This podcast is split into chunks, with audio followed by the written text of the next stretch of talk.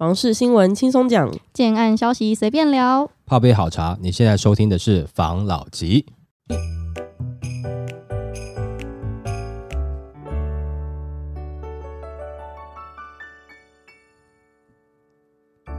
关心你的房事幸福，我是房老吉。我是大院子。我是茶汤会，因为最近上了一个新的开箱节目嘛，在 YouTube 引起了很多老吉的粉丝浮出水面来留言，看得让我一整个廉价心情都不是很好。大家都还说就是比想象中的还帅。各种吹捧，可是你的帽子、眼镜跟口罩口罩，我甚至看不出来哪个才是老吉呢我。跟你讲，可能我的声音大家平常听起来应该是觉得更丑的，结果没有想象中丑而已啦。我觉得听众要稍微回复一下，就是自己中立的立场。可能平常在听老吉的声音，觉得哦，你就是一个低级中年大叔嘛，所以他们对你的想象可能就是有点油，然后指甲脏脏的，有胡渣，很肥，让人家结果没有想到不是很舒这么这么服的人文质彬彬，结果没想到好像还好，没有这么糟。看的是当然蛮开心的啦。这个很难掩饰啊，就是一边刷到的时候，嘴角就开始微笑，我也感受到他们是发自内心的赞美，这种心灵互通的一种感觉，蛮好的。这样就心灵互通哦，好容易哦。而且他们真的有发自内心吗？一定有啦！你看里面每个用字遣词都那么精准，肺腑之言这样子，你们感受不到，你们 get 不到了，太浅了你们。我们真的 get 不到，而且你已经开心太久了，我真的拜托大家就是适可而止，但是如果想要跟老吉心灵相通的话，还是可以在上面留言啦。他会很高兴。不过也谢谢大家帮我们看这一集嘛，这一集的点击率感觉比较高一点点嘛。原本一开始也在担心说我们的那字幕啊会不会有上错字啊。讲实在话哦，在录这个开箱，我们毕竟是第一次啊，其实现场还有很多的状况嘛，包含到后置剪辑，其实也有一些状况嘛。而且我们上片的时间其实比较短，就是时间没有抓够，所以在那前面我都一直是很担心的，会不会想说都已经抓了预算，然后我们自己拍了这个片，最后的结果比我们想象中出街入门的还要差，那该怎么办？可能前面是压力太大，怕没有做好，后面居然得到这样的回复，就不小心卸下那个重担了，挺开心的。然后开心完之后，你看连假连病了五天，到现在都还没好。今天的声音也很有磁性啊，开心过头了，持续关注我们了。我们现在目前预计是一个月我们会开箱一个建案了。有些有期待的朋友来讲，我们度量还不太够，不过我们暂时先这样做，希望能够越做越好了。慢慢我们再把这个量提升起来，也不枉费大家对我个人的一些赞美跟夸奖。对 我其实我看留言的时候，我有点意外，因为我以为 Kevin 的呼声会不错，但是没想到真的是一片刀老吉耶，我看不懂。不是啦，毕竟那因为是我们的频道嘛，可能人家不好意思讲啊，就是 Kevin 可能比我们好上很多这样子。但是说实在话，我是觉得 Kevin 真的是也蛮帅、蛮有气质的副总了。当天谈起来，感觉的确是这样。我有朋友说 Kevin 很帅，但他没有留言，就是希望 Kevin 如果听到的话可以听一下。我真的有朋友讲 Kevin 是不是很帅，感觉很有气质，然后我就哦对，本人是真的帅，我就这样回应了。那你们就把那个后台设定一下，只要讲到 Kevin 就帮我封锁这样。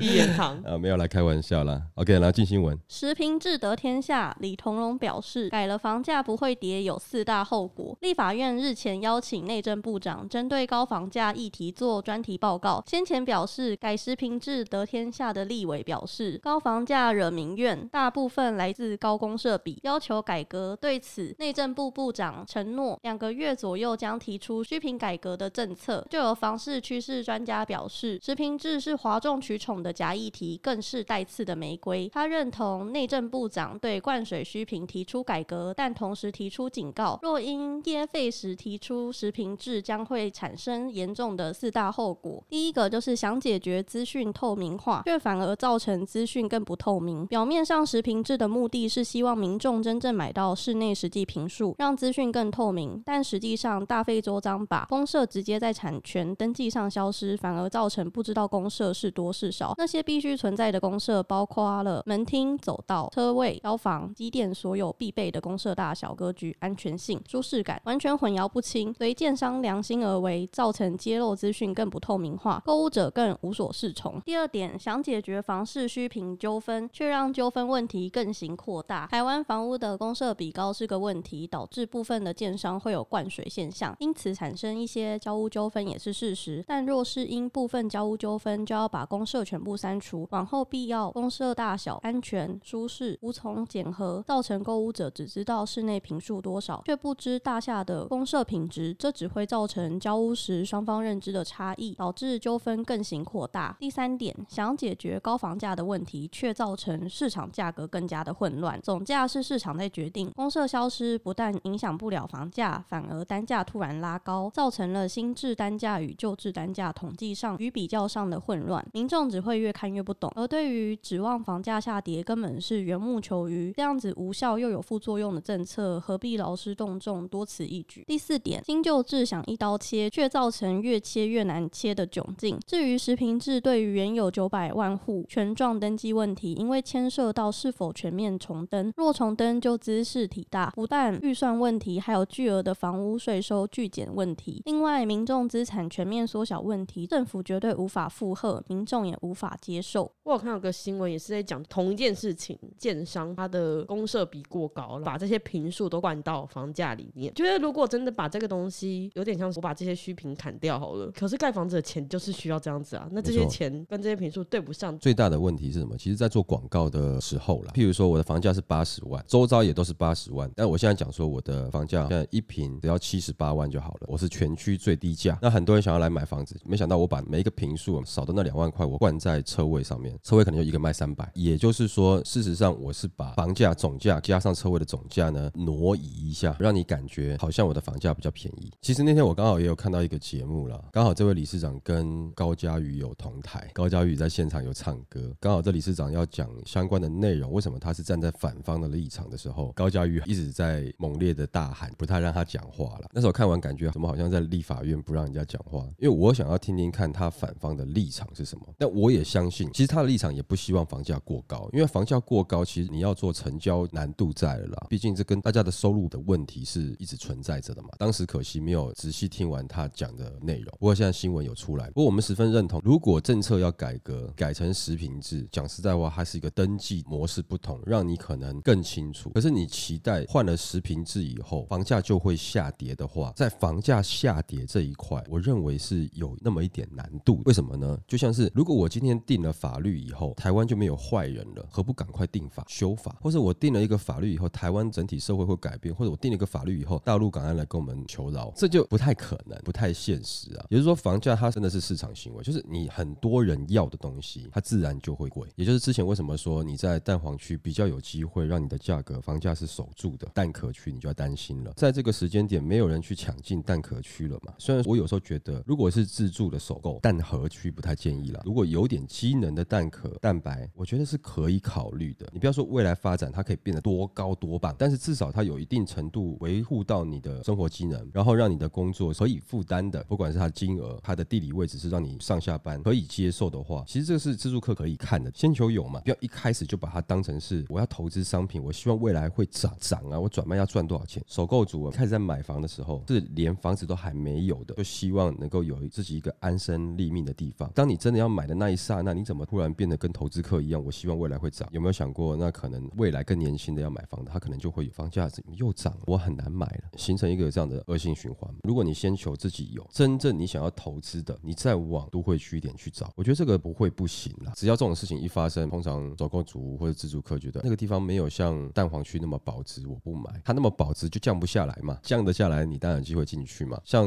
我们前几天忘记哪一则新闻了的时候，也有朋友在上面留言说，现在去接盘啊、韭菜啊，你最珍贵那一篇呐、当然我们也讲了，你要去找建商，我没有说你要去接投资客的案子，我们之前一直有讲嘛。那为什么呢？当时投资客很多，然后市场很热的时候，建商在规划的建材可能是有什么你就要呢，所以你再去接那个时期投资客手上抛出来建案，你自己要三思啊。我们主要讲的是说，在这个时间点，有一些比较偏自助型的建商，他在价格上面有一点点让利的行为，但是建材又用得好，有用心的这样的产品，你应该去看看。这个是可能我们在那集没有讲得很清楚吧，所以有人会有这样的表达了。但如果说我们现在改成食品制，可以跟国际接轨的话，我觉得这是没有问题的。关系到民众的心理，这个会蛮累、蛮辛苦的，因为整个国家登记的体制会改变，会造成另外一种混乱。现在是很多东西比较年轻的买房的民众比较不清楚，但是专业的业者清楚。当你改制的时候，变成专业的业者好像也没有到太清楚，比较清楚而已。但民众一样还是不是很清楚清楚。久了以后，我相信大家会比较清楚。改制，我觉得认为是没有问题。但如果说期待让它能够在这个时间点让房价下修，我认为不太可能。对于建商来讲，反正 total 就是这个价，我也没有办法降价给你，因为它的利润就是抓成这样子嘛。那你会反而看到一个数据是价格反而上涨，没有办法，因为譬如说房价是两千万，假设我要卖，换了十平制以后，我的总价还是两千万啊，我不可能自己去了掉那百分之三十几的公设比吧？如果扣掉公设比，我要一千四百万卖，我哪可能啊？我买了两千万的，我现在十平制我变成要一千四百万卖，那了掉的钱是算谁的？我一定还是两千万卖嘛？我这时候已经是没有赚钱的哦，换算下来，变单品的价格就上去了。他可能在短期内会看到一个价格往上修的状况，因为当天在他那个节目当中，感觉这位理事长是讲说这个是一个假议题，也是为了选举而炒作的。但是呢，高嘉瑜那边呢，他认为这是一个居住正义啦，双方不同的立场啦。不过我自己是觉得法立了以后，长期性它也许对于登记上面会有不一样的效果，跟国际接轨。但短期或者甚至你认为这个方式是可以让房价下修的，我可能就觉得有一点难啦，应该就是这样讲了，好不好？来下一则，预售大战，实价登录让房价更透明。预售八大花招一次拆解，买预售屋除了地段、格局与建材外，最大的重点莫非价格了。尤其预售屋实价登录在二零二一年七月一号上路后，房价看似更透明了，但却也衍生出许多垫高房价的招数。专家指出，八大预售屋价格花招，小心违法招数，恐吃上罚款。第一招，假合约或差价找补，拉高成交价。房市专家表示，假合约也就是市场俗称的 A B 约，以假合约垫高房价，借此声贷较高的房贷，多出来的金额用不同的形式退差价，比如实际成交九百五十万元，实价登载一千万元，买方先按总价一千万元分期缴，等到交屋后，建商再退还五十万元。现在还有 A B 约可以这样子做吗？现在我想应该比较少了，可能有一些新兴的区域啊，譬如说在这两三年才刚刚开始热起来，可能附近的购物人刚刚开始接触哦，原来房价会是这样子的状况的话，可能会有，但是情况已经很少了啦。这个 A B 约应该已经不太受大家使用了，还是要看区域啦，在热炒式的从化区啦，这样子的状况比较有可能。人家都说实价登录要把它当成地板价往下对看，也有可能是因为这种情况。没有啊，那是因为最近的房价景气的问题，没人要接盘了，所以价格才往下修啊。A B 约第一个做高价格，那你干嘛帮建商做高价格？不就是因为你自己钱不够嘛？第二招，车位回补，停车位价格也是预售案容易做手脚的地方之一。为了吸引民众购屋，拉低房屋单价低于周边预售案，让民众感到价格十分优惠，却偷偷拉高车位价格。若车位以正常行情来算，拉高的价格补到房价上，实际上房价却是较区行情高。这也的确是在做广告的手法嘛，因为我们上一则新闻才提到这一个，你就比较难去说它到底哪里对哪里错了。的确有看过建商，他把他的停车位啊底下铺有刻纹路的大理石，车挡是用大理石石块去做，底下的车库室内用的很漂亮的灯，整个车库看起来是氛围跟格调，感觉可以在那边拍影片。它侧面的一些灯罩还是用大理石做的，有像这样子的案子，他真的花很多钱把地下室做的很漂亮，这样子他的车位贵合不合理就看你自己，因为你说你把它灌到车位去，他车位想卖这么贵啊，或者说我当时开挖地下室成本比较高一点点，那我地下室比较贵，这个你比较难去抓出它的痛点啊，你只能说反正你价格是在车位上，总价还是贵，但是它是没有在骗的啦。假设是八十万好了啦，但是它车位价格真的是比较贵啊。如果说它是只有你这一户是这样做，那你可能真的是被骗。但整栋你来的，他都跟你讲说我们的车位是多少钱，我们的房价是多少钱，我倒觉得比较难去界定。第三点，送成交礼变相降价。预售屋降价首先不会呈现在房价表上，为了避免已购客不满价格下降，也不希望支架登录价格不好看，经常先从赠品下手。常见接待中心摆上数样家电，如微波炉、烤箱、电锅、扫地机器人等，诉求当天看屋，下定即赠送 N 大家电，促使民众快速下单，减少犹豫期。这也是蛮常看见的一个操作方式。对，说没有不好啊，你能够送赠品是好的嘛？其实也是后面买房子的人让利的部分嘛。人家跟你讲说，嫁给我儿子，这栋房子送你，你要不要嫁？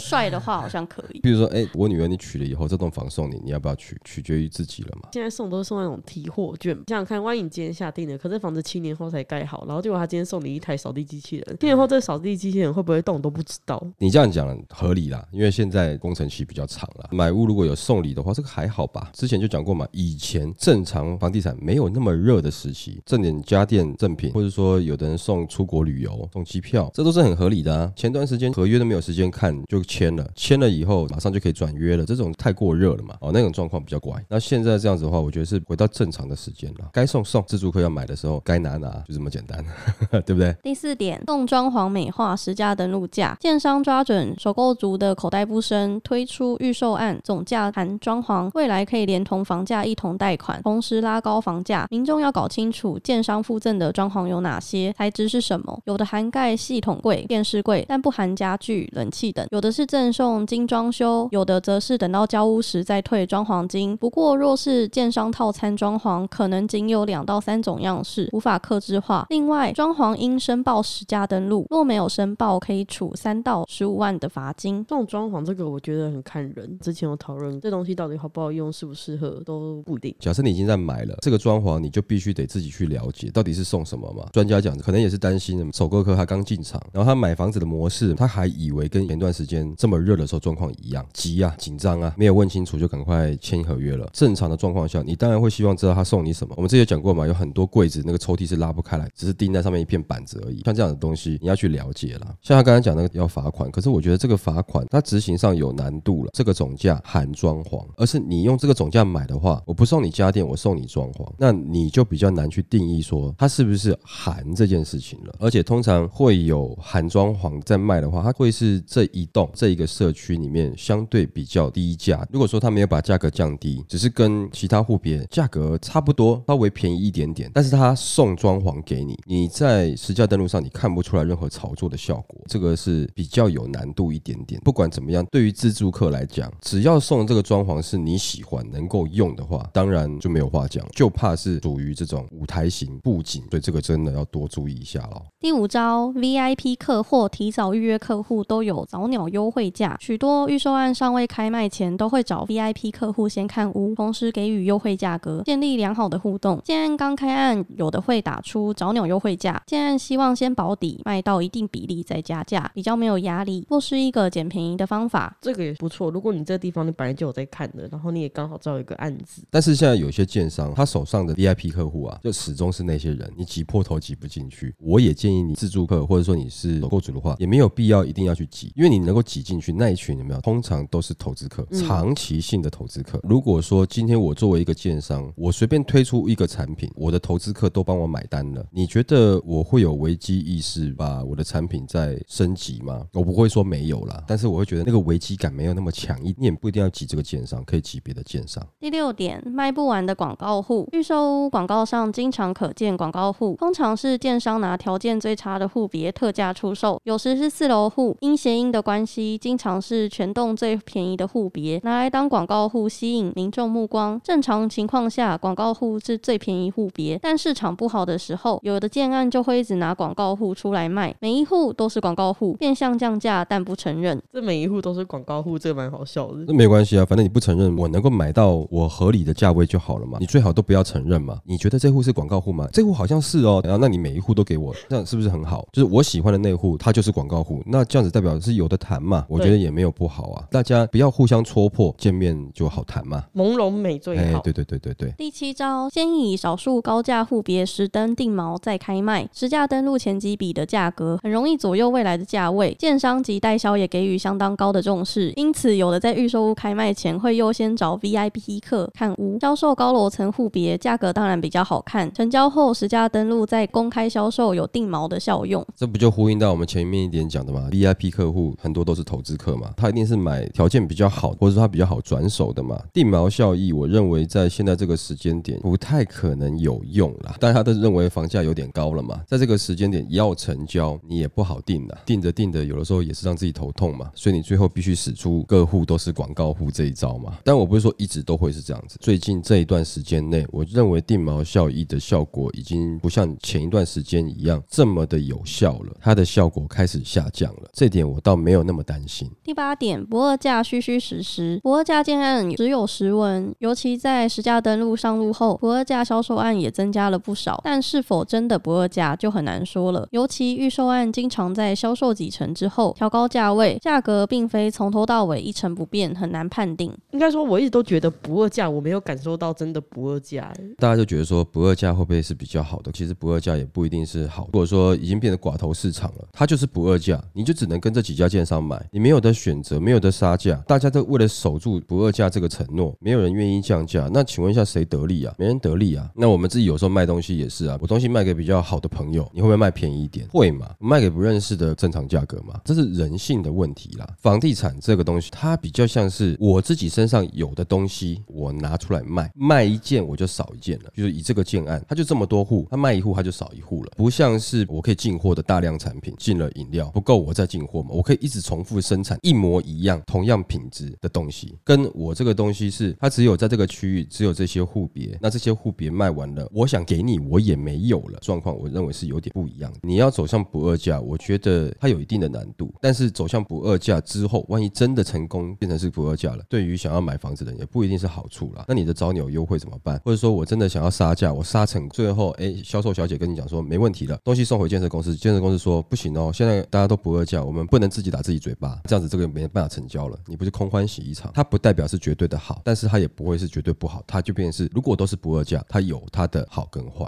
是看我们要不要接受这件事情的，好吧？那就是以上八点专家的看法跟我们的分享吧。给来下一则，两个理由自助买房，春天来了，专家教捡便宜的妙招。今年可以进场买屋吗？还是再等等？专家表示，目前的房市可以说是投资客的冬天，自助客的春天。现在在政府打炒房与房地合一重税下，投资客想要短线获利难度相当大，想出脱难度也不小。投资市场俨然已经是凛冬了。国内房市原本有利投资客，但近来政府推出的政策，包含房地合一税、央行信用管制，今年初修法通过的平均地权条例修正案，禁止预售屋转售、司法人购屋限制等，几乎断绝投资客炒房的多数管道。以建商近期面对的压力来说，近期全台房市交易冷却，但今年的三二九档期全台推案八千亿元，案量再创新高。另外，根据内政部统计，全台新建余屋量高达七万七千四百五十四宅，不仅逼近历史新高，还是八年前新建余屋量的一倍以上。那专家就表示，余屋多、推案多，市场去化却缓慢，面临如此的困境，建商在价格或优惠上多能给予更多的让步。那一来，网络上也有越来越多打折赔售也要卖的物件；二来，建商让利压力也越来越大，有自住需求的民众可伺机进场，便宜买好房。那至于如何便宜买好房呢？专家表示，可以找有较多物件求售的社区。若一个社区有三到五十户，甚至上百户待售，那屋主会彼此竞争，开价也比较合理，也会有更大的让价空间。另外，如果购屋者可寻找已成屋多年的建商余屋，或是透过中介开发有负债的屋主，也可以增加便宜买好房的机会。他表示，虽然现在已经是进场的好时机，不过这波房市多头有可能从盘整进入反转，房价可能会下滑。因此，现阶段买房除了买对地段外，买到安全价更是重要。即使早买早享受，也应避免买在高点。那专家建议，此时进场趁乱杀价，若能杀到比行情价低两成左右，用够低的价格买房，那就拥有进可攻、退可守的自主发球权，也可以减少买房套牢的可能。最近真的越来越多案子去寄出很多优惠的广告，然后刚才专家有讲的一点，我蛮认同的。分享新闻的过程中，我就觉得找那种跟屋一阵子的案子，然后又没有去化成功的去买，是很有机会的，就不受缺工缺料的这个议题影响啊。而且现在不是有很多建商他在开发的案子会一个接着一个开发吗？如果你看到他现在开了一个新的案子，旧的案子明明就还没有卖掉，可以就去考虑买他旧一个或旧两个这个案子，机会去捡到便宜，因为他会有一些资金的压力嘛。因为专家讲的是单纯以价格来看，不过我觉得如果说我们听众真的是自助客或者首购客，先考虑一点啊，一个社区如果说有一百多户在卖，也就是说当时这个产品是投资客产品，你多去了解一下，多去看看别的建案。如果说这个投资客产品，他当时在盖的时候，他用料也刚好有用心，当然我觉得你捡到便宜进去没有问题，不要只要看到那个钱便宜哈就疯狂去买。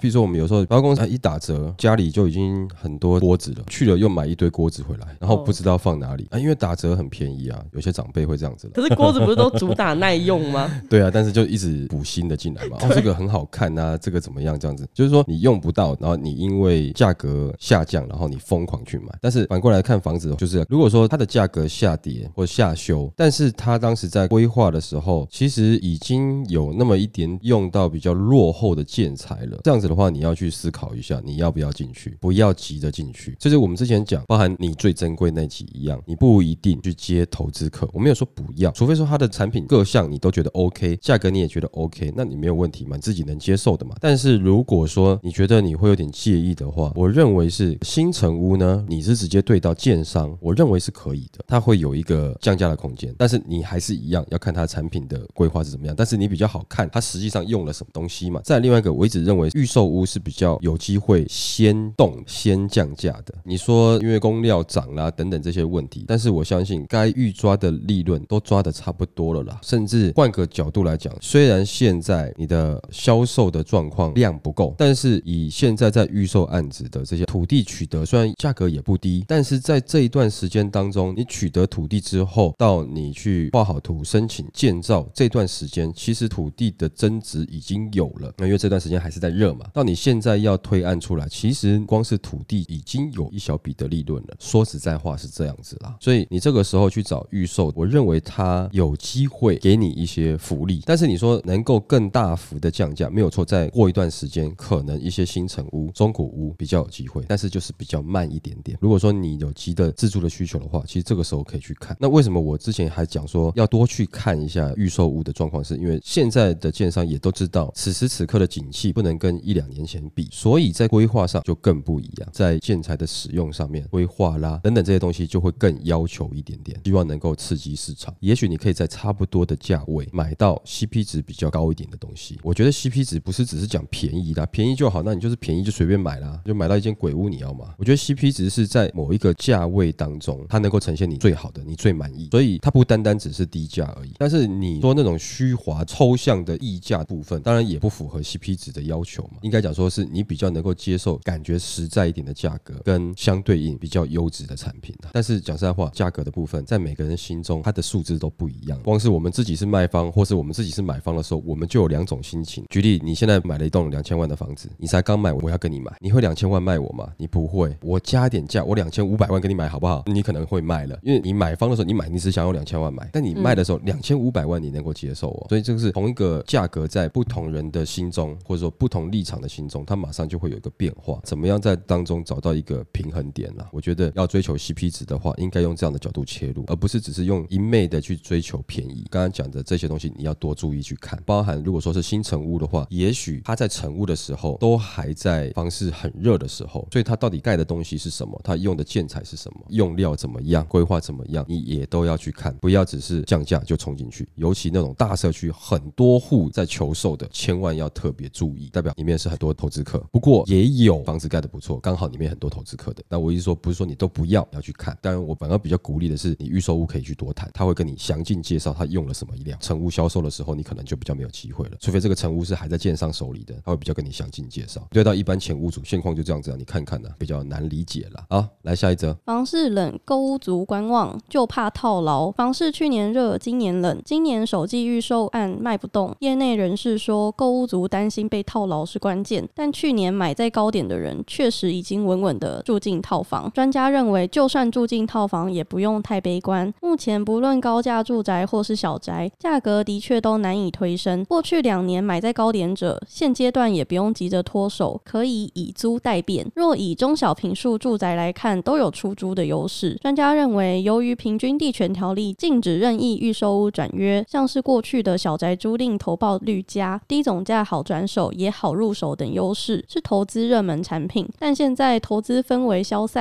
价格不易推升。专家建议，买方不见得要拘泥于宜居性不佳的小平数，中平数有其溢价空间，也更具性价比。因此，小平数高单价的情况也会改变。过去如台中七期知名的投资型小宅社区，或是台北市学区小宅，都见价格下修。至于真的买在高价者，专家认为也不用太紧张。一方面，小宅有出租价值，持有成本也因低总而不高；另一方面，有本事追高买豪宅方，资产实力不容小觑，不及售而静待有缘人。看到这个新闻的时候，我第一秒就在想，他说的这个购屋主到底是什么样子的人？我们基本上已经少谈了啦，因为现在就不是投资的市场。那如果你是自住客，你是怕被套牢，啊什么意思的？你就是要被套啊！所以我跟你讲，他这针对投资客，他只是不想用投资客三个字来讲购屋主，然后担心被套牢，这个不是股市的名词吗？对啊这不是投资的一些字眼吗？对啊针对现在的自住客，客或者首购族，你进场买房，你不用担心这些东西，你只要觉得这个房子是你喜欢的，缘分有到，你买没关系，你只要负担得起，这是没有问题的。这个时候还讲说，投资客现在所有的好坏都要自己担啦。景气好的时候，该赚到钱你有赚到嘛？下修一点点，你担心会赔到钱，那这是你该担心的嘛？但如果你说没有啊，那好的时候我也没赚到，那不要当投资客了，比较笨一点呐，可能比较讯息或是下手慢一点点嘛，那不管啦。你现在不应该再用纯投资的角度看这个时间房地产的状况了。现在包含到平均地权条例它公布实施之后，到底它的实行细则会是怎么样，你都还不清楚。我讲的不是短期炒作，正常投资客你也可以稍微休息一下啦，或者说你的眼光放得很长远，那也没有所谓套不套的问题嘛。长期持有不会是在今天套不套会去影响你，你可能看的是这个五年或这个十年当中，这个房子是不是可以让你做出租，或是有其他受益，或是说帮你锁住资产，或者让你抗抗通膨的这样的东西，在意的点不一样。刚才讲到一些大户，那大户更不用讲了。那我们换个方式来讲，如果说我今天手上有一笔钱，我买房，我目标是什么？不就是买了以后放了五年、十年之后，房价还是会上涨，你只要区域不要选太差，这个时候我再把它卖掉，或当中我有出租出去的收益，最后得到结果的获利是高于这段时间的通膨的。对我来讲，我的钱就守住了嘛，就没有浪费掉嘛，就没有被通膨吃掉嘛。啊，但是这个是针对投资客的立场。如果说是自住客、首购族进场买房，我不就是为了要住嘛？我哪有担心什么套牢不套牢？贷款我能不能缴？这才是重点吧。自备款准备得出来吗？我想要的户别我可不可以买到嘛？选择什么区域嘛？哪家建商嘛？会不会烂尾楼嘛？现在担心的是这个事情嘛？这个新闻如果说是自住客在看的话，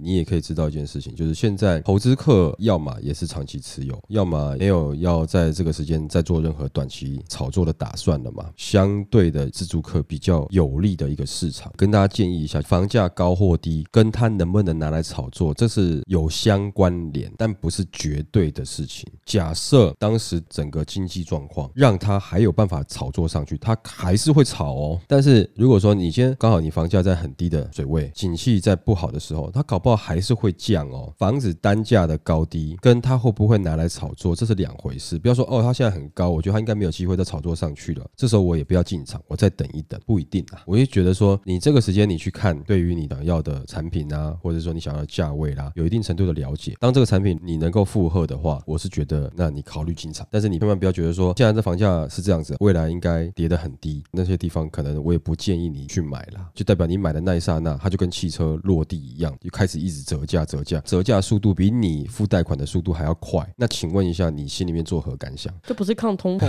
的，对啊，一起通膨。譬如说，你买了一千万的自备款，已经付掉两百万了，他开始缴房贷，缴了三期，然后房价突然跌到五百万，跌的速度比你缴贷款的速度还快，那你心里面作何感想？你房气死，对啊，你房子卖掉以后，你还欠银行钱，这种感觉就很糟嘛。但是如果真的是有这样的案子出来的话，千万不要碰。正常来讲，它会折旧的话，它的折旧速度应该也还是会比你付贷款的速度来得慢啦。那有些区域能够增值，可能你要准备的自备款跟你要付的贷款就要准备比较多一点了嘛。这则新闻看到，基本上跟我们自住客、首购族关系不太大，但是是一个讯号，告诉你现在市场上这些人可能都在观望，可能都在担心如何处理自己手上的库存，还没有时间进货嘛。那就呼应到我们上次讲的，这个市场上有那么一点点真空的状况。不要说真空了，就是说量很少了。所以这个时候自住客你去看房的话，又呼应到那一集，你最珍贵了，最稀缺的就是自住客来看房。你去看房，同样记得投资客的你不一定要接，你可以去找这个时候才开案的一些新的建案，可以选到 CP 值比较高的，甚至比较有诚意的产品去了解。我没有叫你去接啊，但是如果说这个东西完全都让你满意了，那干嘛不接呢？就是说这个东西明明知道你可能是接别人下一手，帮别人解套，但是他没有赚你钱，或是他赚你一点点，这个钱你可以接受。然后这个产品你很喜欢，你觉得很好，那你接也不是傻子嘛，因为你接到你要的了嘛。最怕就是你接到一个你不要的，还被人家贵到嘛，这种感觉。所以大家去思考一下吧，好不好？那我们今天就分享到这边喽。好，好，谢谢大家收听这一集的房老吉。拜。